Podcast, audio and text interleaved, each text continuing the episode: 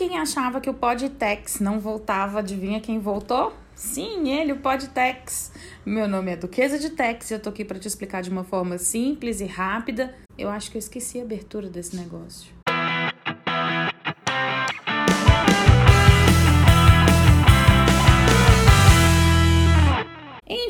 Estamos aqui para falar de reforma tributária. Eu prometi que eu ia falar de reforma tributária, eu voltei para falar de reforma tributária. Mas aí você me pergunta, qual reforma tributária a gente vai falar? Todas, todas elas. Todas as cinco que estão correndo. São cinco. Você acha que são três, mas são cinco. Então, atenção, todas as emissoras de podcast para o top 5 reformas tributárias que estão rodando. 5, 4, 3, 2, 1. PEC 45. PL 2337. Substitutivo do PL 2337. Então nós vamos falar de todas elas que é para você se situar, saber onde é que está cada reforma, quem discute o que e o que que fala o que. É, vamos lá. CBS ou contribuição sobre bens e serviços. Foi apresentada no ano passado, em 2020, vocês devem lembrar. E para quem não ouviu, tem um podcast só sobre ela. É, apresentada em 2020 como a fase 1 da reforma, seria aquela proposta de juntar PIS e COFINS. O PIS e COFINS eu já falei que eu não vou explicar. apesar de todos os, os protestos. É, quem sabe um dia. As alíquotas do, do Piscofins variam, vão entre 3,65% até 9,25%. Algumas são mais, outras são menos, nem eu sei quais são todas elas. Então não tente saber também. É, esse eu tenho um episódio bem específico sobre isso, você pode procurar aí, que eu já falei sobre a CBS. E o que, que ela fazia? Ela simplificava o PIS e a COFINS. É, até porque complicar era, era difícil, né? Então ela simplificava o PIS e COFINS, deixava as regras bem mais fáceis, bem mais claras, só que ela tinha um probleminha. Ela aumentava a carga principalmente para o setor de serviços, que iria saltar aí de 3,65% para 12%. Então, essa foi a primeira fase da reforma tributária, foi apresentada, foi um auê danado, do mesmo jeito que ela veio, ela sumiu e tá lá, coitadinha. Que fim que ela levou? Tá lá, ninguém lembra. Um dia, quem sabe. Enfim, tá lá a CBS.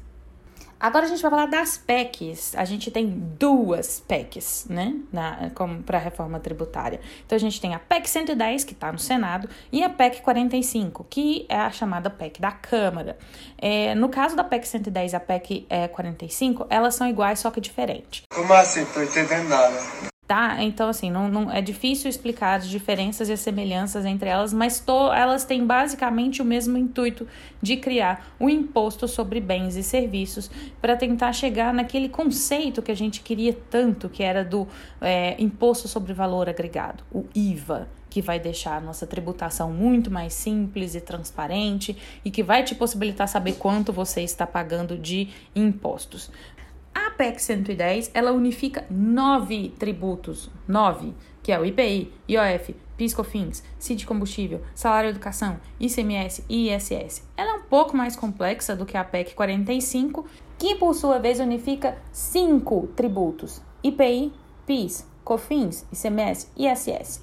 Bom, a PEC 45 é aquela voltada, bem voltada para a questão do consumo, aquela que a gente viu muitas explicações sobre ela, aquela que vai demorar muito, que o pessoal acha que demora muitos anos, mas que eu ainda acho que a gente demora mais tempo sem fazer nada. Enfim, é, ela seria o sonho de consumo, né? O, sonho de consumo ou o sonho do imposto de consumo? Enfim, é, a, sobre o valor agregado. Então, é, o que, que é a ideia? É você pagar imposto apenas sobre aquela parcela que você agregar na cadeia. Esse é um conceito difícil de explicar? É um conceito difícil de explicar.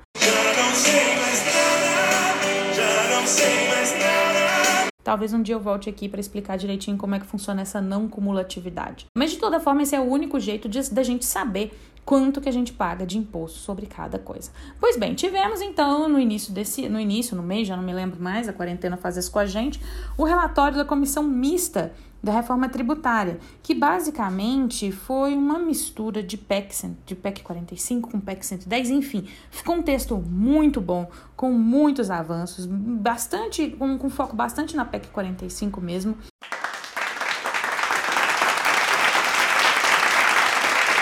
E aí a gente, o que aconteceu? Brasil usamos, né, gente? Brasil usamos, porque o Brasil é assim, quando a coisa tá muito boa, muito boa, pode esperar que vai acontecer alguma coisa. E aconteceu. É, não faça cara não, tá? Porque foi isso mesmo que fizeram. Jogaram fora o trabalho. É, a gente, sabe igual quando a gente faz castelinho de areia, que você vai pisa assim, ó. Exatamente. Foi assim que aconteceu. É, é finito. Você partiu meu coração. Então não perca as contas. Já falamos de três reformas tributárias. Vamos para a quarta, que é a proposta original né, do PL 2337, que é aquele que quer mudar o imposto de renda, tanto de pessoa jurídica quanto de pessoa física. Com certeza vocês já viram inúmeras e ótimas análises sobre o tema. É, não vou ficar aqui repassando as mesmas análises, eu acho que vale fazer um, um podcast específico para o PL, o dia que a gente souber qual é a versão final. Mas fazendo aquele comparativo que eu gosto da reforma tributária, lembra que a gente está numa sala que tá, o teto está todo furado e a gente está cheio de balde espalhado pela casa, quando chove inunda tudo? Então, nós ainda estamos nessa mesma sala. E esse PL 2337 é o equivalente a alguém chegar e falar: vamos trocar a TV? Vamos trocar a TV, que a TV tá ruim.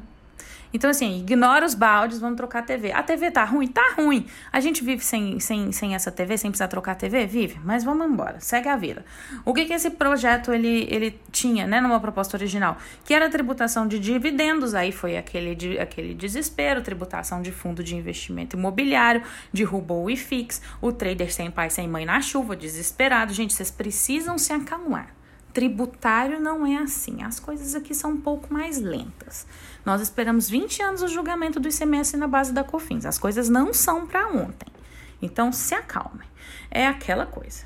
Mas enfim, eu mal tinha terminado, né, de estudar o, o PL 2337 com aquelas minúcias que não terminam mais quando surgiu quem?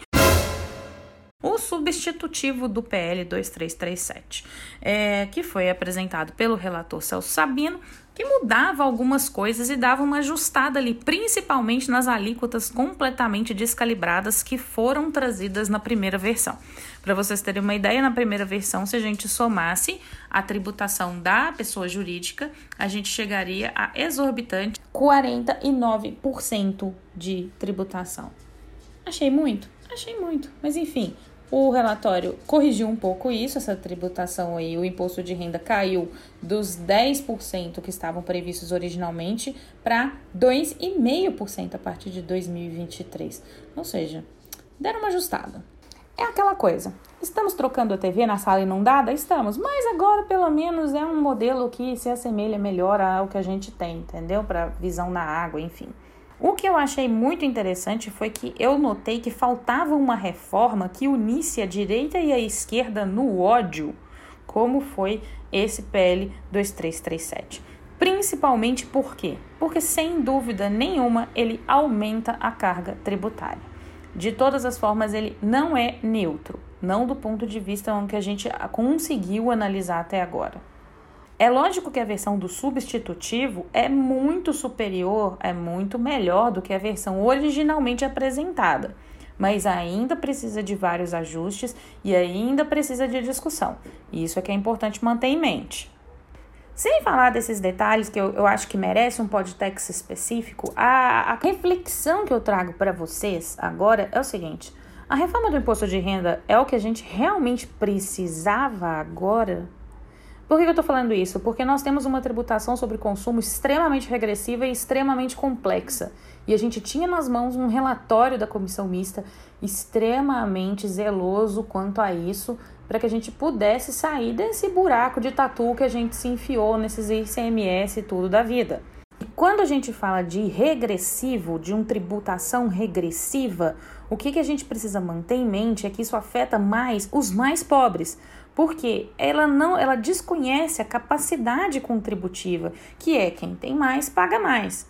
Hoje, por exemplo, se você for buscar comprar um tênis, se você for assalariado ou se você for o Neymar, você vai pagar o mesmo imposto sobre esse bem. Então é, é, é imprescindível que a tributação sobre consumo seja o mais transparente possível e o mais linear possível para que a gente realmente possa se debruçar na tributação sobre a renda. Mas não adianta tentar propor um sem resolver o outro. E isso acontece, essa complexidade nossa acontece porque a gente tem uma infinidade de incentivos, seja eles setoriais, é, que é para determinado setor, né? Ou se for regional, que é aquilo que é, origina aquela guerra fiscal que eu já, já falei para vocês.